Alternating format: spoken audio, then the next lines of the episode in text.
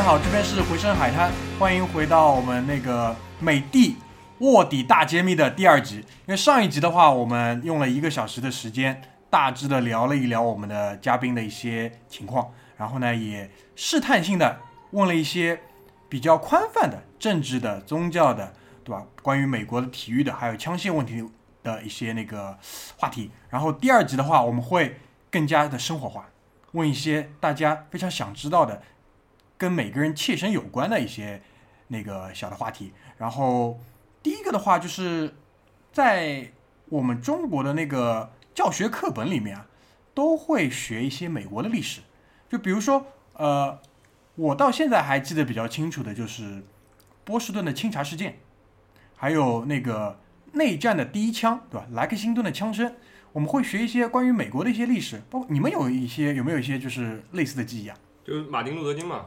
我觉得带着批判的去学，那个是我们教科书里。啊，对，没错。因为清教徒到了这个新大陆之后，把那些五月花号，哎，对，把那些当地的这个原住民啊，怎么去奴役他们？五月花号事件。对，教会了他们种植什么农作物之后，请他们吃了顿饭，这个叫 Thanksgiving，啊，感恩节。嗯。但之后呢，这些那个原住民又把 把人家屠杀殆尽，就带着点批判的去学这些东西吧。还有一些关于二战的，主要是。关于二战的会比较多一点，啊，什么珍珠港事件啊，反正只要是美国有点好的，嗯，他就说的比较平淡，嗯，稍微有点错的呢，就就就骂的比较厉害。对，夸夸大来讲，二战是独立成长，我记得很清楚，二战是专门有一个独立的章节是讲二战的，然后美国讲的一般都是我觉得就是一八零零年左右的事情，他也没有讲近代的太多事情，冷战他其实讲的也很淡，没有几乎没有讲，几乎没有讲，没有讲。对，就像那个我们历史课里面文化大革命那部分也没讲一样。那是那有一句话，现在新的历史课本是讲了一一两页吧，对，五十个字吧，大概就是。对，所以问题就来了，就是中国的学生是通过这样的课本，这样的几个可能历史事件，我们去学一个美国的历史。感谢大家又欢迎我回来啊。他们就说英文里面叫 How old are you？怎么老是你啊？好啊，那怎么老是我之外呢？我又说起美国教科书了，对吧？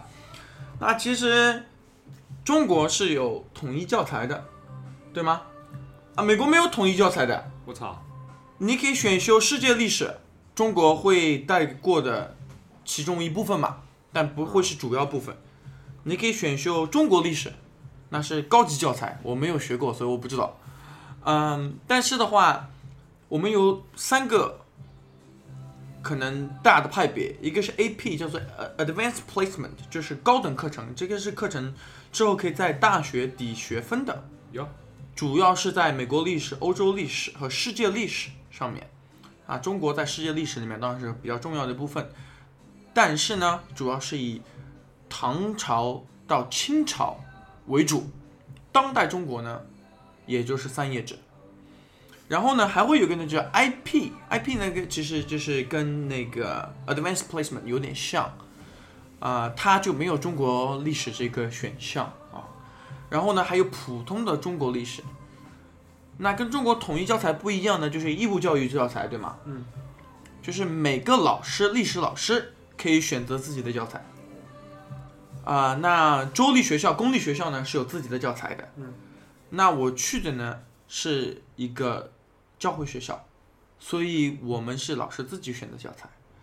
那我可以谈到的就是，学校里面你对中国的了解其实并不是非常多。如果你对这个感兴趣的话，你自己去做 research 研究调查。那其实美国教育其中教重你最重要的一点，就怎么样去做好的研究和调查。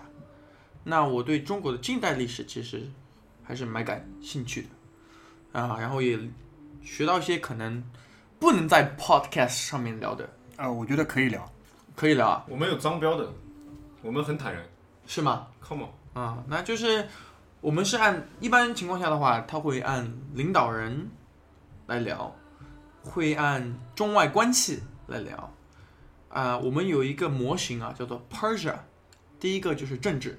第二个是经济，啊，然后还有什么艺术啊、创造啊这方面也会连着看一下。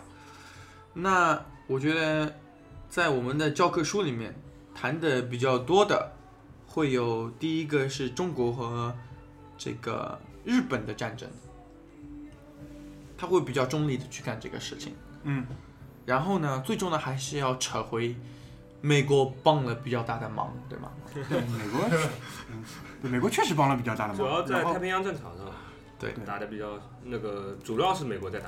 对的，对然后也会提到跟国民党的一个合作，对这一段，你能不能比较详细的稍稍微跟我们讲一讲？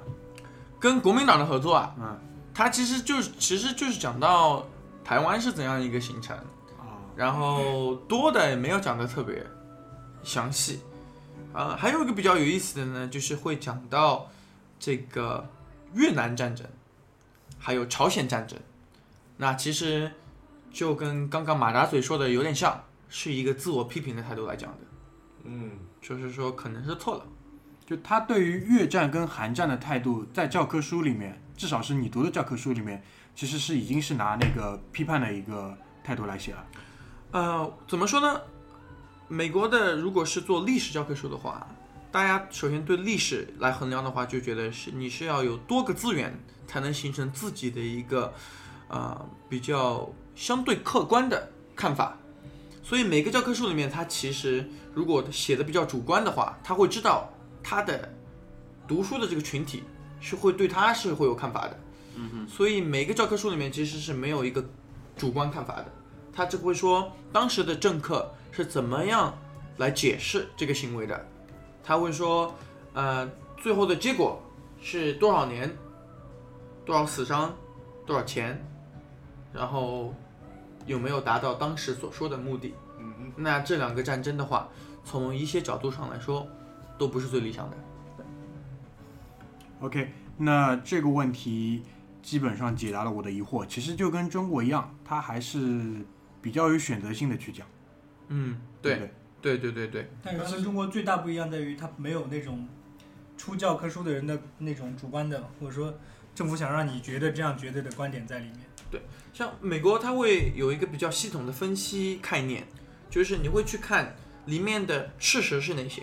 事实，比如说我们是数据，当时可以记录下来的，呃，言语啊，speech，呃，演说啊，或者是当时的一个政治啊、条例，这些都是事实。还有就是，如果是编辑者他所个人去散发的意见，他会在意见那一栏里面去去想，他就是尽量少的把事实和主观意见混在一起。然后你的老师也会去，导师也会去引导你去看什么是事实，什么是意见。他导这个写作的人，他要达到什么目的？你怎么去看这个目的？所以说，即使他们写，呃，一个美国学生看到中国的一一本书，他也会去这样去分析，而不是说啊，这个就是事实的所在。OK OK，谢谢。那那个接下来有一个问题比较有意思啊，是来自我们那个女听众的提问，嗯，就是说中国女性呢，其实这个我我们节目已经有女听众这个女听众挺可怕的，我觉得 中国中国的你那个是说性格还是长得？各方面吧。哇，没有没有没有没有没有，瞬间我们没有女听众了。我们女听众现在本来就比较少，所百分之以就是二十多吧。就百分之二十多，对，没错。所以这次就是在做这一期节目之前，我也征求了某一些女听众的意见。我说，就是我们这边有一个野生的那个美国人，然后想想看一下你们那个有什么问题想问他。然后这个问题是特别关照。女听众基本上就是前面大段吧，提了一些无关紧要的，其实看似他们自己也不太想知道的问题。最终，他们无一例外都问了一个问题。嗯这个问题的上半句是叫：作为一个美国人，你觉得中国的美女是什么样子的？然后呢，在提这个问题之前呢，就是在国内啊，会有一个中国的女模特被广泛的提及，她叫那个吕燕。你可以先看一下电脑屏幕，这个人长什么样。哦，挺有意思啊。讲的很有意思啊，那啊，那基本上懂什么意思这啊？算是好还是不好？对，然后就是在那个我们国内的一些怎么说一些舆论里面吧，就会宣宣呃，就营造这种氛围，就什么意思呢？就是说外国人可能会觉得，外国人的审美，西方人的审美可能会觉得吕燕是代表中国女性的美的这种形象。那你现在看了这个图，你能不能跟我们讲一下你的感受？中国女性非常有怨念，就是说那个她竟然代表了我们的美。对，就所以就是希望你。出来公正的，你也不要有压力，但是你可以公正的聊一聊这个事情。好吧，那嗯美嘛，我觉得提这个问题的这个女生一定是高贵大方、气质非凡，对吗？对，所以她非常拍一下我常们女听众的马屁啊。对她虽然非常没有 insecurity 的问到这个问题，那首先我会说到这个，她叫什么名字？吕燕，吕燕啊，这位 Miss 吕啊，她其实看刚刚看到的图片的话，首先非常符合这个 fashion industry 的这个身材，就是说大多数设计师的衣裳在他身上应该我们叫 drape，就是应该垂坠感很强，对吧？很 flowy，哇，很舒服。好专业，好专业，啊好专业。不要太垂，坠感。不要太不。是，你可以聊一聊她的长相嘛？就是她的身材，我们是认可的。你这样聊下去，我们 我想知道这个人在美国人眼里看来是不是很漂亮？对你这样聊下去，我们的女听众不会买账的。对对，我我觉得漂亮的话要看三个方面，对吧？第一个的话是，嗯，我们觉得其实有特点也是一种漂亮嘛，就是能打动人、吸引眼球也是一种漂亮。第二个的话就是你要看黄金比例，对吧？有些人他会看你首先看对不对称，第二的话你是喜欢大眼睛、小眼睛、细睫毛、粗睫毛，对吗？呃，你是喜欢细细鼻梁、粗鼻梁，你是喜欢高颧骨还是低 cheekbone，的吗？那我自己觉得话还是挺可爱的。那我可以这么讲啊，就是说，在你西方人审美的这个眼光下，它其实不算难看。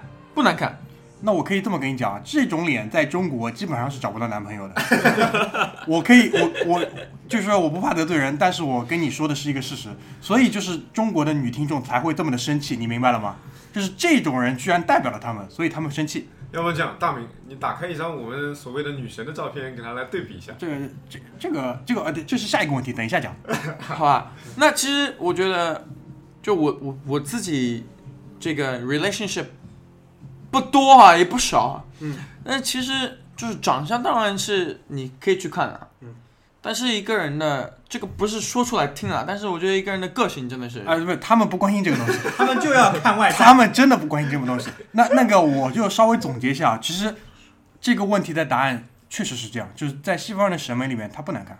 嗯，为什么我觉得为什么会有女性问这样的问题？因为其实有一点冲突，就是绝大多数西方的好看的女明星，美国人觉得好看的，或者欧洲人觉得好看的，比如说谁？中国人也觉得好看，Angelina Jolie 也好，那个啊啊、所有的我觉得还有谁啊？Scotty Johnson，啊，对，这种觉得好看的，我们也觉得跟洋娃娃一样很美。嗯哼，但是中国人觉得好看的那种，对于西方人来说，或者说中国人觉得不好看的，对西方人来说，就有很大的差异在。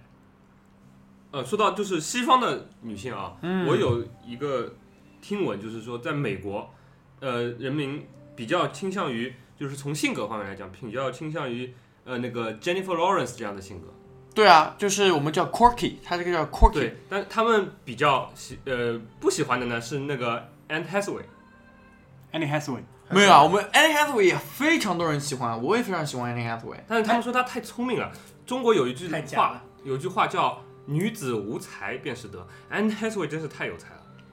没有啦，这个叫做我们叫做啊、就是 male chauvinism，就是大男子主义了。哦女生聪明其实就所以是非常对对 attractive，非常就你是从这个角度来。那首先认可一点，就是说你们觉得 Jennifer Lawrence 是非常 popular 的一个对，一个当然当然当然，因为她很真实，就她没有什么好掩盖的，你知道吗？嗯，包括她的照片。哪怕她的照片对吧？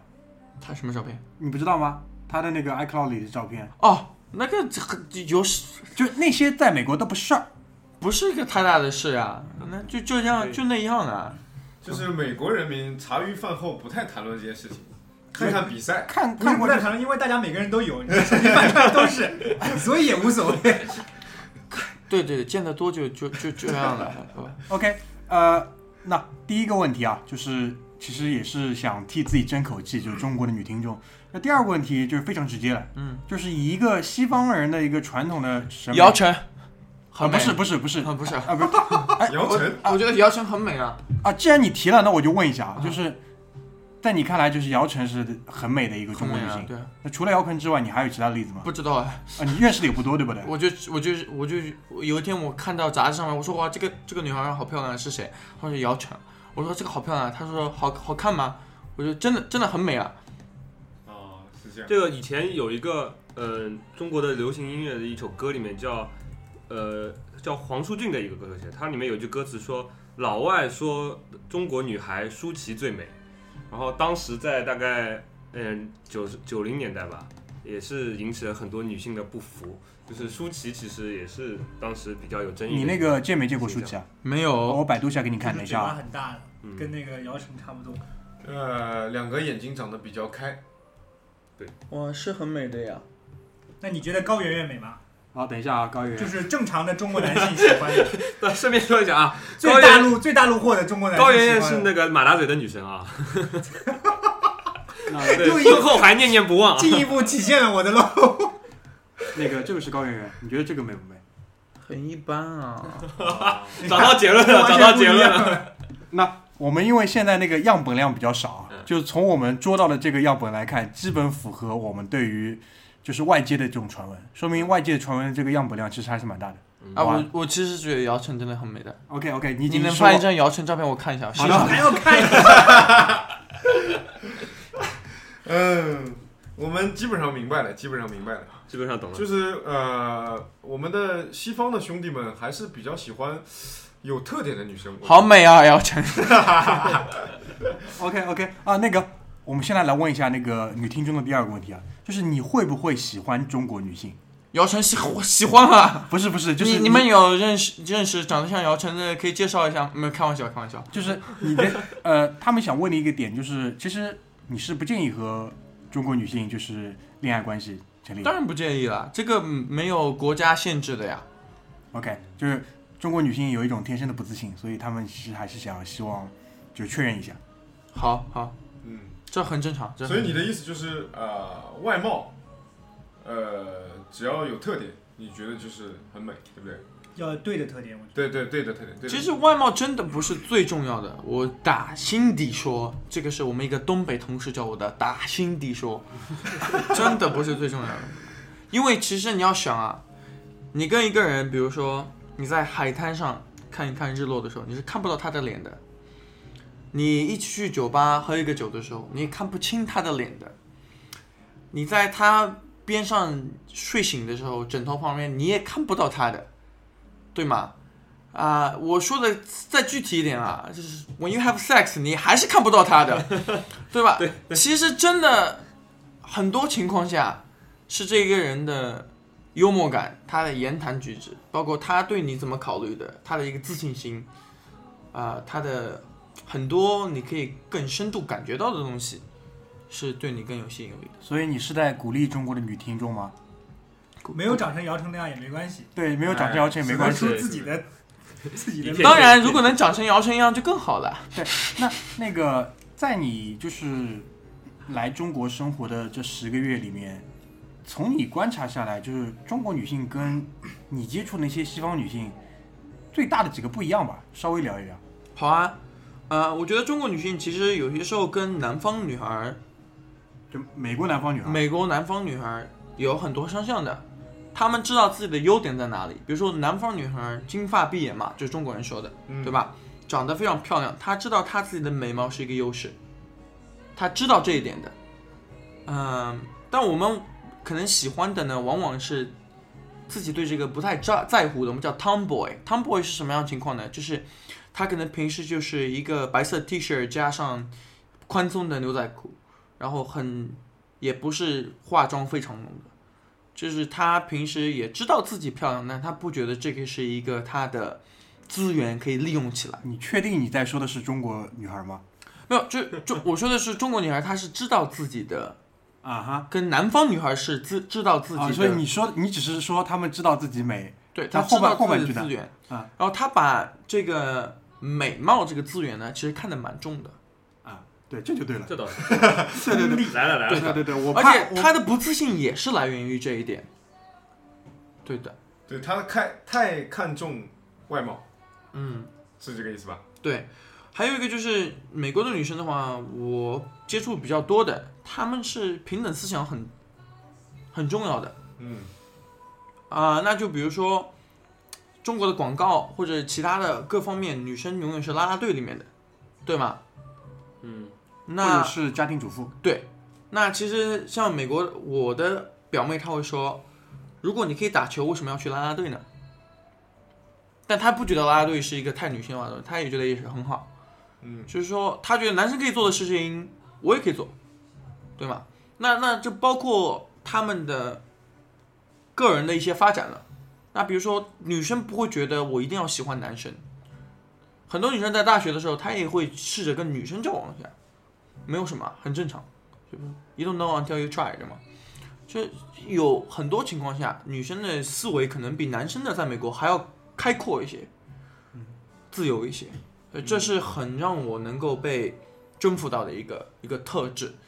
那中国的话，其实，嗯，性别特征，包括性别责任和一些约束，大家可能刻板思想有一点重。更多的惯性思维。对。嗯，传统观念。对，嗯。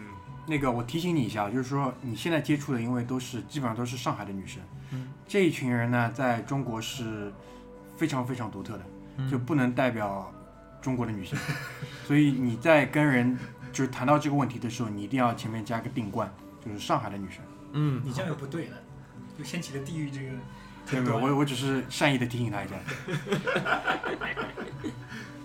那其实上海女生的话，说到这一点的话，非常有意思的一点就是，呃，我个人的经验，她跟其他我交往过的女生或者是感兴趣的女生的话，她跟你 flirt 的时候呢，她不会正面跟你说啊，比如说，哎，今天不错啊，或者是今天怎么样啊，找话题，他会去。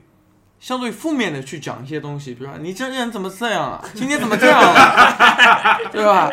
啊、然后我也学到一个中文词语，就是因为我们叫 passive aggressive，就是他其实非常 aggressive 的来做这件事，然后他是希望你通过或者是给你创造一个想象的画面，就是 thrill of the chase，你去追追求他的这个画面，他是其其实很 enjoy 这个被人找到 attention 的这个这个过程。说的太对了。对拒还迎，。然后中文叫作，对吗？呃，不要不要这个这个不要乱说这个扯远。这个不要乱说，你是会有问题的。好，到中文不好，中文不好，请原谅。对，所以说你就是用这套公式在判别上海女生是不是？啊，我觉得很多时候很明显的可以看得出来的，嗯哼，对的。挺挺挺可怕的，你一下就激起了我们曾经的这种离我们非常遥远的生活，什么意思啊？感觉这些东西离我们而去了。就是你年纪轻的时候，也有一个女生跑过来，没有没有，就这种感觉你会很强烈，你知道吧？你原来跟就还在还在这个这个环境里面去 social 的时候，你其实也有会这会这样的感觉，但是这种就是婚后之后我后们很远。这种这种味道就已经出来，你知道，就躺在沙发上抱着狗看着电视，然后那种东西已经离你远去了。完了完了，行吧行吧，进首歌好吧，进首歌回来再讲。缓一缓，缓一缓。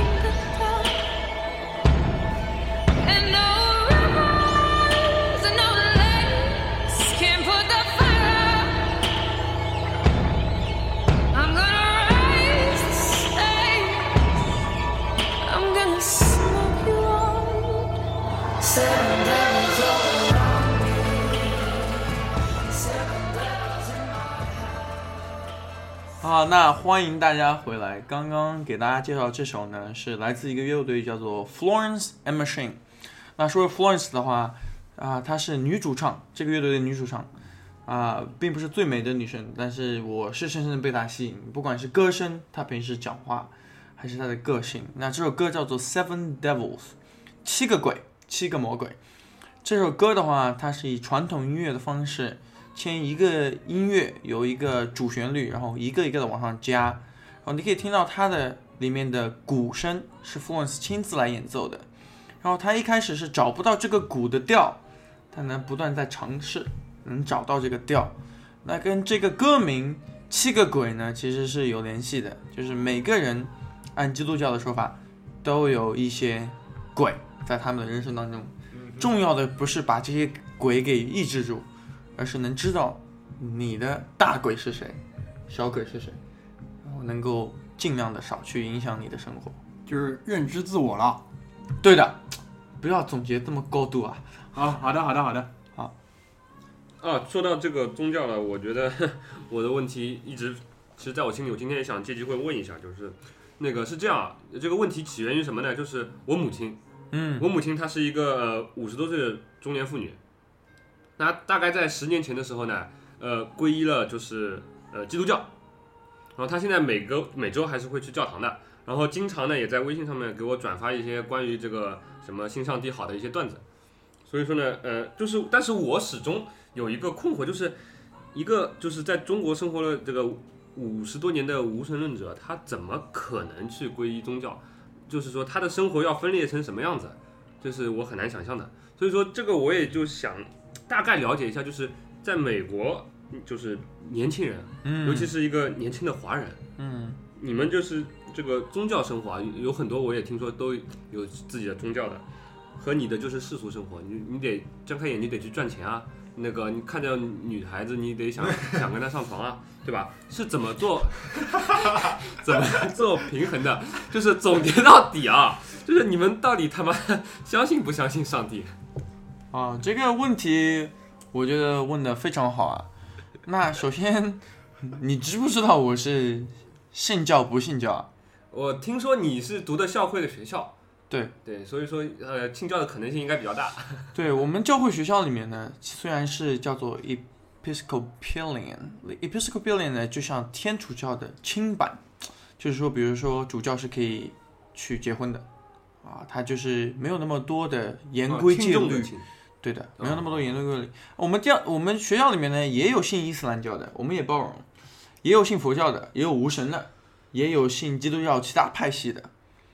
啊，那在美国的话，其实宗教信仰是很被尊重的，非常非常被尊重，这个是基本上是不可以去抵触的一个主题。嗯，那对于我来说的话，我从小被培养的呢是天主教，然后其实爸妈他们信的是这个，但是他们没有一起去左右我的信仰，而是说我们的环境是这个，你可以去鼓励你去了解其他宗教。那我其实十六、十七岁的时候，自己是选择天主教。那有没有这种什么洗礼啊，干嘛的？就是这种。对啊，天主教那清规戒律就多了。首先你要注册成为教会议员，然后你要洗礼，呃，成年礼，然后还有有忏悔时间，还会要有很多的，每隔两年就像有那个 anniversary 一样的，有很多不同的仪式。周年纪纪念，哎，对我我们其实周围有一个在上海也算比较典型的一个 天主教徒的，对他，他是这样，就是他家往上翻四代，就已经开始信天主教。那个时候是什么呢？就是法国人刚刚到上海的时候，建了那个天主教堂，就在徐家汇圣伊纳爵主教堂。然后呢，他的爷爷的父亲是一个孤儿，就是被那个法国教堂里的那个神职人员啊给收养了，所以就从那一辈开始起，他就开始信教。嗯为什么要提这个人呢？就是我们发觉他的宗教信仰生活跟他宗教信仰以外的生活判若两人。嗯就在我看来，一一个有信仰的人是对自己应该是比较有约束的。嗯但是我觉得，除了他去教堂以外，跟他平时声称的他有信仰以外，他一点都看上去不像一个有信仰的人，他他的其他的地方的底线是很低的，就是，所以这而这且他不不太像一个有节制的人。啊，那咱们先不讲这个人啊，先讲你刚刚提到那个教会。其实如果英文如果没觉得英文翻中文，中文翻英文没翻错，应该是 Saint Ignatius。Saint Ignatius 呢，正好我大学和高中的教堂也有 Saint Ignatius。他怎么来呢？它是大基督教会，我们叫做大基督教会的一个主教，他创立了现在所有的奖学金制。当时主教都是教有钱家子弟、富贵家子弟。嗯，那其实富贵家子弟并不是最有才或者是最能够继承宗教信仰、能把信仰理解的最深刻的。其实当时的基督教会的话，它是跟柏拉图的哲学是紧紧相扣的。嗯，那那个哲学不是一两天、一两句话就能讲清楚，你需要很多很高的这个参透能力，对吧？嗯。呃，他就觉得，那我们可以富贵家子弟不缺钱嘛，多收他两分钱，我们就可以给一些相对贫困的人，没有那么的好资本的人，但是有天赋的人，愿意学的人，也让他们接受教育，来传传递这个福音嘛，对吧？那这首先是普及知识第一点。那其实基督教里面最怎么说呢？不是抵制啦，就是说最大的错误，就最最大的罪恶，叫做 hypocrite。hypocrite 是什么？就是你说一套做一套。嗯，言行不一。言行不一。对因为我们有一个主教叫做 Saint Augustine 啊，这边我就会有很多引言了啊。嗯 Saint Augustine 呢，他是二十三岁之前，他各种错误他都做成了，对吧？比如说经常早上起床啦，睡在旁边那个人是谁他也不知道，对吧？嗯，呃，该偷的他也偷了，该抢的他也抢了，该该犯的错误他都犯了。他人生当中有两个东西一直对他影响很大，一个是他母亲的教育，另外一个的话就是他一直觉得，啊、他会去想他到底是谁，他的这些行为到底是要代表一个什么样的东西。他写了一本书叫做《Confession》，就是忏悔，现在还是基督教里面可以说天主教里面最有影响的一本书，可能是历史上最有意思的一本自传了。历史上文学界第一本自传《Confession》，大家可以去看一下，如果有兴趣。那他说，人生当中我就是想知道两个问题：我是谁，上帝是谁？因为不管你做什么，上帝在看，你自己知道，对吧？天知地知我知，相当于对吧？嗯，那呃，如果你做一套说一套，你自己不知道自己是谁的，然后上面那看的那个人呢，又会看到你是自我 identity 的一个背叛啊，这是最惨的。因为基督教里面说你是以上帝的形象所塑造的，那你把这个上帝形象给屏蔽掉了，这就叫做尼采说的杀死上帝。那谁杀死了上帝？我们杀死了上帝。所以 hypocrite 做一套说一套，是基督教里面最为忌讳的。那这边我觉得问的这个问题就比较比较深刻了，对吗？就很严肃了，因为你 一下子气氛就凝基本。上就是我们说的这类人就被你化作罪很大了，对的，犯了最大的罪。对的。对，那就我们想知道一下现实情况到底是怎么样子的。啊、现实情况的话，我觉得呃，我们从有一点有趣的说起吧。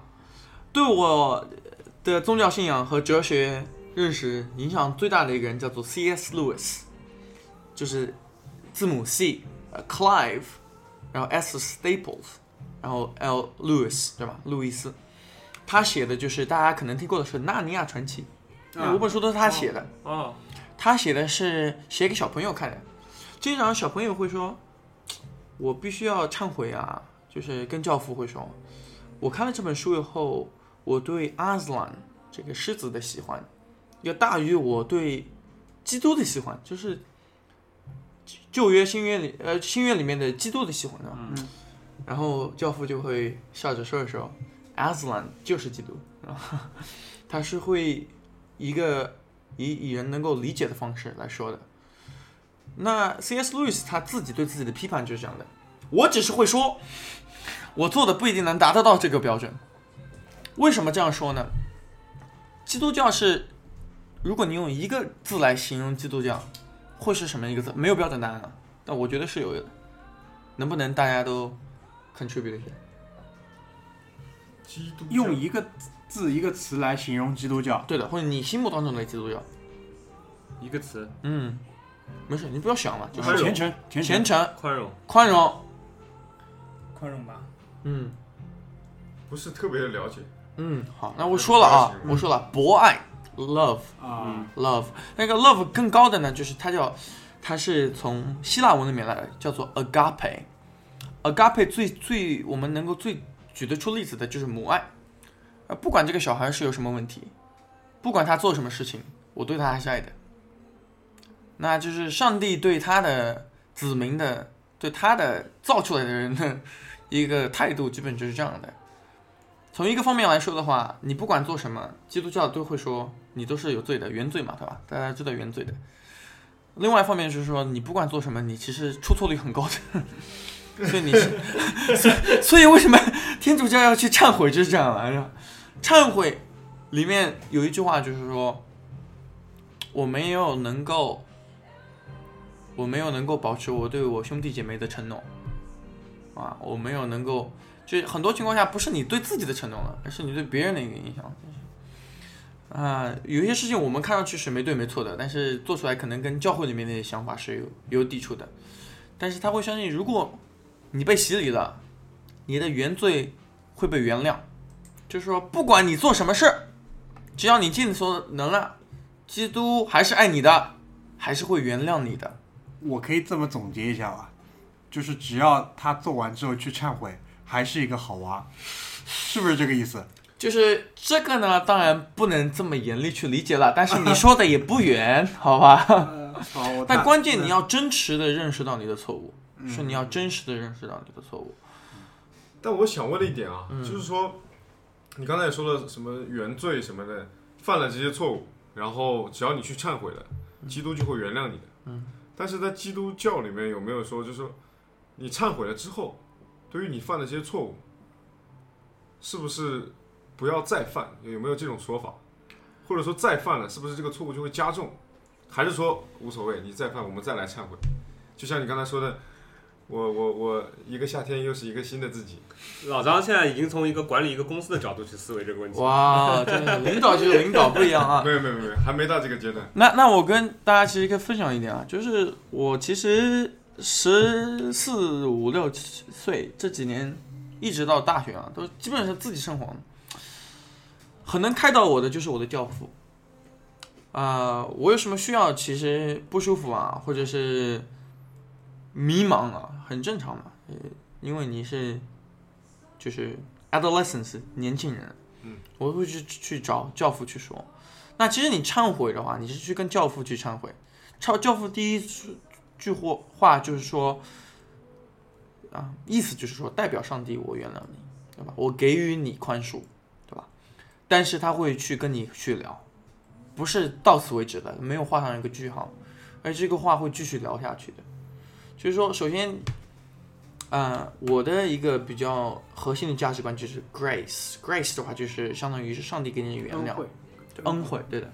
因为其中一部分的话，就是你自己要原谅自己，你对别人也要一样的原谅，对吗？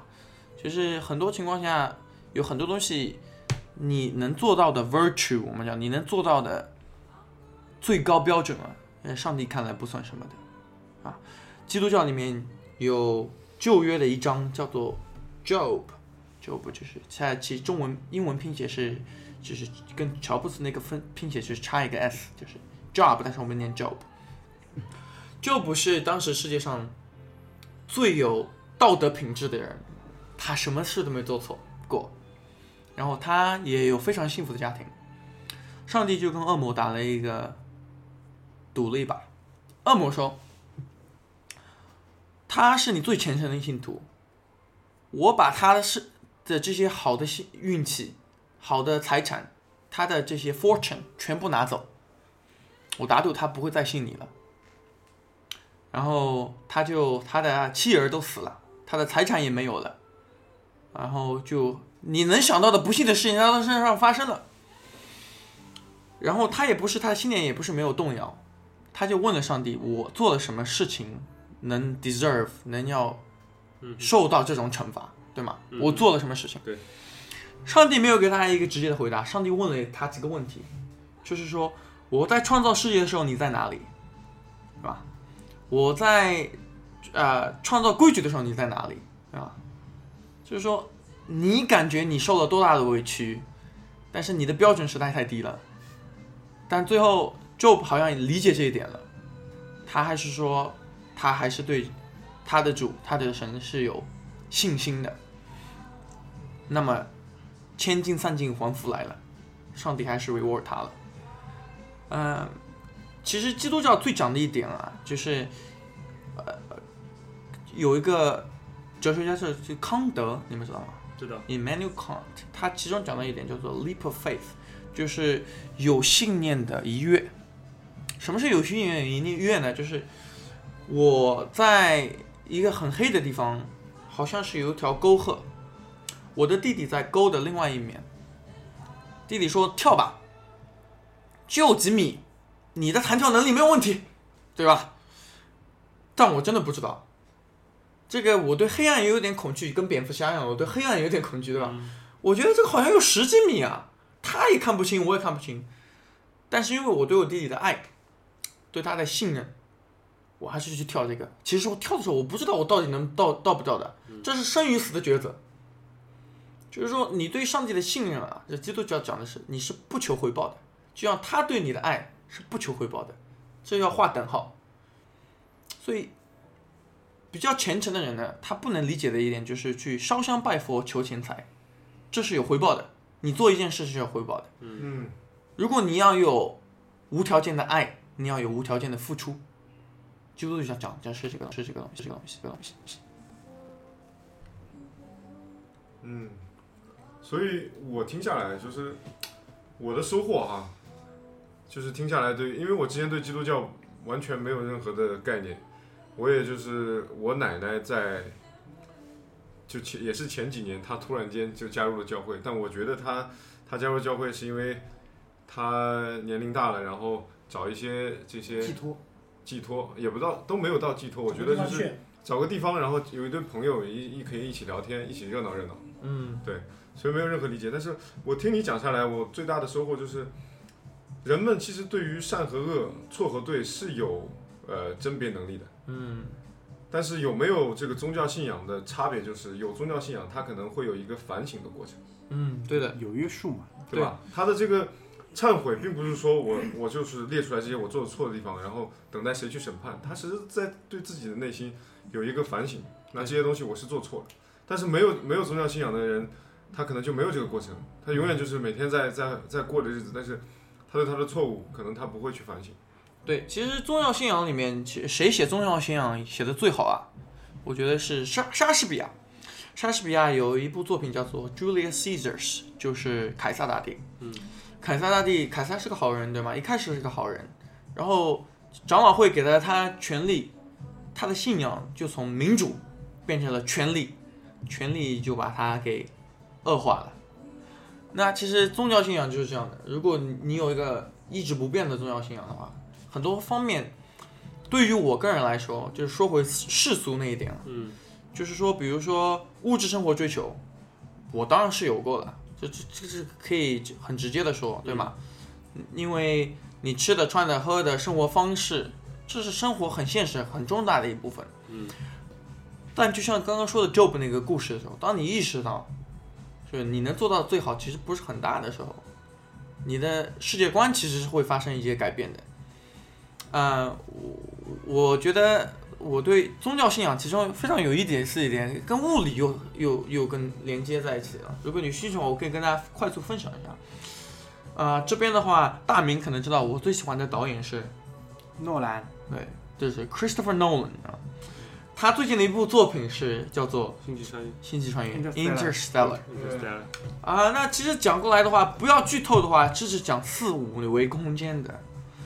啊，这个想法好像他表现出来是非常有创新性的。他也是一大超啦。嗯，在十六世纪的时候，有一个呃圣徒叫做 Saint Anselm。Saint Anselm 呢，他有一个最大的创作，他想通了一点。他就说怎么来说罪恶？如果上帝这么万能，这么好，那罪恶是怎么来的，对吧？是世间的这些，呃就是邪恶是怎么来的，对吧？那这说不通啊。就是无神论最大的一个一个可以反驳的点，就是那邪恶是怎么来的？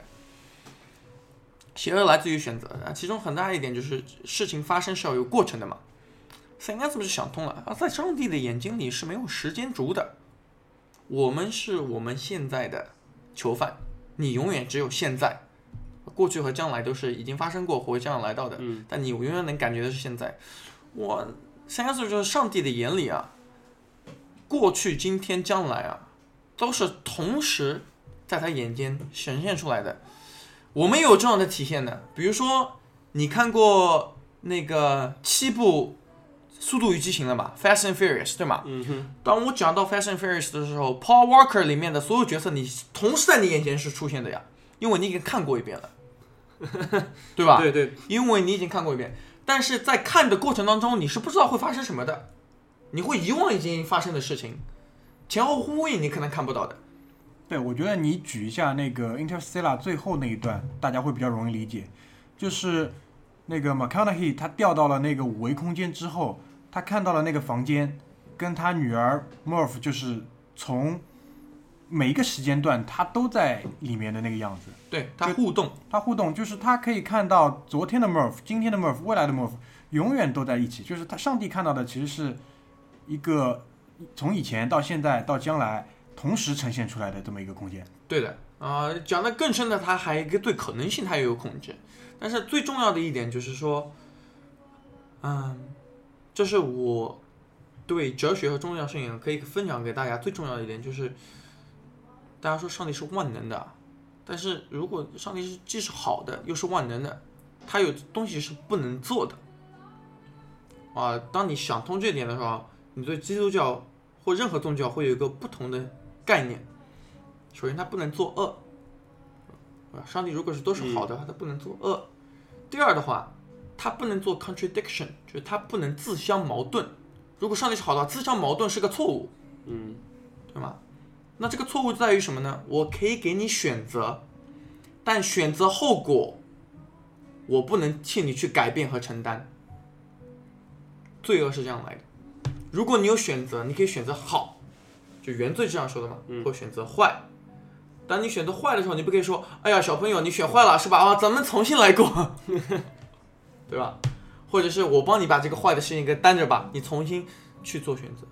如果我给了你权利，啊你做出的选择，结果就这样就产生了，是必然产生的，它是不可以有自相矛盾点的。所以，嗯，很多时候大家对哲学、迷信和宗教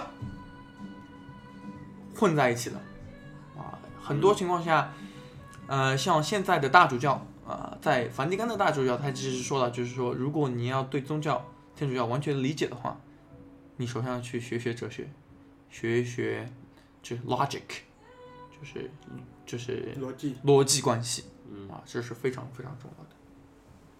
那说到这里，我基本上能够原谅一个我比较喜欢的一个人了，就是那个卡卡。嗯，对，因为一开始我们都是觉得他是一个非常自，他也自称是一个非常虔诚的天主教徒，然后后来，然后他新闻里面竟然说他离婚了嘛，对对吧？嗯然后所以说，有可能就像你说的，在上帝眼中，他只是这一刻犯了一个错，嗯，但上帝已经看到了他的未来或者是他的过去。还有一个跟大家就我还想就延伸快速一点啊，很有意思的。啊，我跟之前我一个团队分享过这点，也是 C.S. Lewis 写的一本书，叫做《Great Divorce》，巨大的离婚呢，巨大的离异，最伟大的离异，里面是这样说的，他说你知道地狱是什么样的吗？地狱并不并不是一个呃火火湖，就是烧着火的一个湖面，嗯，并不是呃千年的受惩罚和折磨。地狱是一个不温不火的灰灰灰灰灰的一个城，这个城里面呢就你一个人，然后你的生活也是不温不火的，就是没有对也没有错，就这样就过吧，啊，这是他对地狱的下下的定义。东方人的地狱是什么呢？就是炸油锅，嗯，千刀万剐，是是那个是就是受一层各种一层的弄。对，越往下越狠。就是肉体上的这种折磨。嗯你说的这个可能是精神上的折磨，嗯，对吧？对的。好，那我们哎，那这样吧，你最后在我们整期节目最后，你能不能给我们介绍一下一个美国人的一天是怎么度过的？好，那我先引用 Kobe Bryant 科比的一句名言吧。嗯，你知道你的城市早上四点钟是什么样吗？同样有一个人，他也有一句名言叫“你知道巴塞罗那凌晨两点是什么样吗啊就是每次他从 club 里面回家的时候，”？是另外一个著名的运动员，对，另外一个非常著名的运动员。是吧？对，就是用来反讽一下 Kobe Bryant。哦，对，所以其实我早上起得非常早，啊、起得早的原因啊，其实可能是老了睡不着，对吧？我经常跟大家说我是闰年出生的，今年已经十岁了，然后起来之后呢，呃，其实我在美国有个习惯呢，就是是通过阳光自动把我叫醒。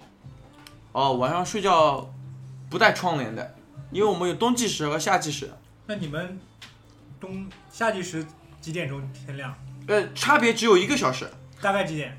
啊、如果你在 Boston 的话，早上五点就天天就亮了，夏季时的时候，呃，然后冬季时的时候晚上四点钟天就黑了，对吧？然后你在佛罗里达的话就比较正常，区别不是特别大。在上海现在这个时候大概四点半，太阳就开始起来了。对的，所以我这两天都是五点就起床了。那冬季时和夏季时，美国全美国人民都要调表。对的，啊、但是如果你有我们说聪明电话的话，它会自动跟你调的。然后，我我听明白了，smartphone。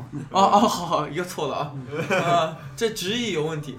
然后起来之后呢，呃，哦，顺顺便说起睡觉啊，大家睡觉的时候一般在中国穿什么呀？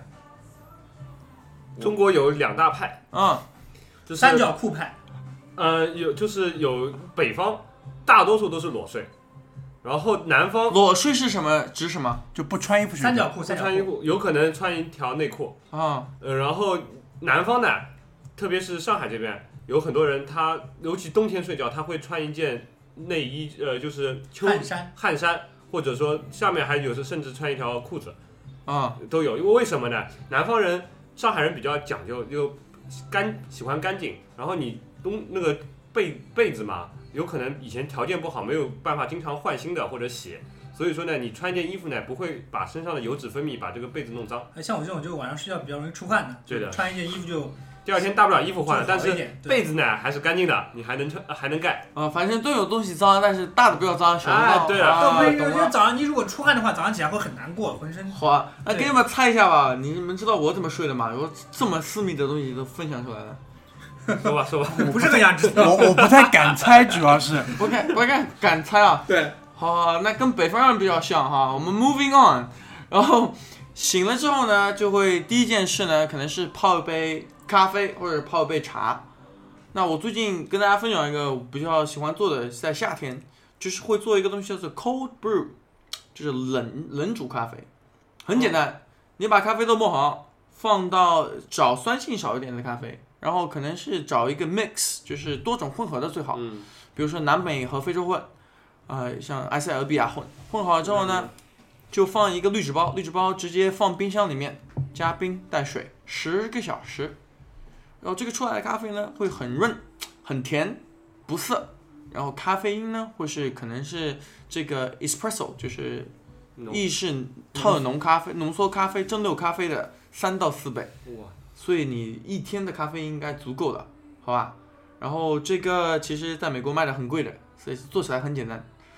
然后泡完咖啡之后呢，就会看看报纸，啊，看看《纽约时报》。呃，很不幸的是被中国长城强大的防火墙，对。那你现在看什么报纸呢？还是看《纽约时报》不不不，不，China Daily，China Daily，啊，就 China Daily 这是谁写的？经常语法错误。然后，然后完了以后呢，会自己做一点早饭啊，早饭也是我觉得非常有这个挑战性的一个部分，因为我自己呢早上喜欢吃一个东西叫 Perfect。Perfect 呢就是找原味的这个优酪乳，对吧？你看这个都学会了。酸奶，酸奶不要装逼，酸奶。优优酪乳是酸奶台湾人的，刚刚还要哦，是吗？啊，yogurt yogurt 啊，然后加一点水果和这个 granola，granola 就是各种小的对硬硬的小谷物，对的，然后加一点可能这个，如果你有钱的话，你做 agave 就是天然非化学加甜剂，然后如果是要呃这个帮助你消化，你就加一点蜂蜜，对吧？然后吃完之后，其实可以让你一天都生活非常好的，对吧？我推荐加香蕉比较好。就是你所谓的生活非常好，就是大便比较通畅。我我已经猜到了。好，moving on，moving on，好吧。然后呢，其实呃，上完班之后呢，我一般是比较推荐这种多餐制的，会中午带一个东西啊，休息的时候吃一点，然后中午就是挑战的时候，一起去中午吃什么东西。经常呢，同事会比较照顾我，因为吃什么我就说第二天又要病假了啊。在中国这么长时间了，还是没有能够把饮食正确调过来。然后，因为蛋白质和蔬菜摄入量有限，碳水化合物过多啊，我也是吃一天瘦一天呢、所以，听众朋友们，如果有关心我的话，请我吃饭啊。然后中国这边的话，我觉得大家应该还进健身房吧，对吧？嗯，各位进健身房吗？嗯不，进，很久没去了，进的比较少。因为没没有一个很很坚持的一个一个习惯。是吧呃我以前嗯读书的时候试图去过，但是后来不去了。为什么呢？因为上海健身房卫生条件比较差。啊、对，这我能赞同。嗯，然后上海健身房有一个特别有意思的，我去看了几家，经常有小姑娘化妆化的非常满，然后衣服穿的比较紧，然后在头排就开始漫步啊，慢慢走路啊，显然目的性是非常明确的啊。经常会有比较好的健身房，经常会有这种人，非常有意思。然后说你 Charles，你今天衣服穿的不好看。然后就开始 flirt 一下，哎，Charles，你怎么回事？嗯，好好穿成这个样子，好好好，我接受你的 feedback。然后呃之后呢，其实我原来很喜欢做饭，然后呢，但是上海这边真的吃的种类非常多，我觉得跟伦敦跟纽约快要跟上了。我所说的意思就是说，比如说在你伦敦、纽约的话，印度菜最好吃的当然在印度，第二可能就在伦敦、纽约。啊，日本菜最好吃的是在日本，第二可能在伦敦、纽约。啊，这上海的话真的是非常让我惊讶的。嗯，谢谢谢谢，我代表上海人民谢谢你。啊，为人民服务啊。对对对，然后晚上的话又非常不一样，像我平时在美国生活的话，周一到周四大家其实都在家里面，可能跟家人相处一下，看看电影或者自己读一读书。呃，但是这边的话，比如说夜店啊、酒吧，周一到周四其实人特别多，我们不知道，对吧？啊，我经常啊、如果是晚上出来，经常会不会误以为要去什么 M Two 啊、Muse 啊？我不知道啊。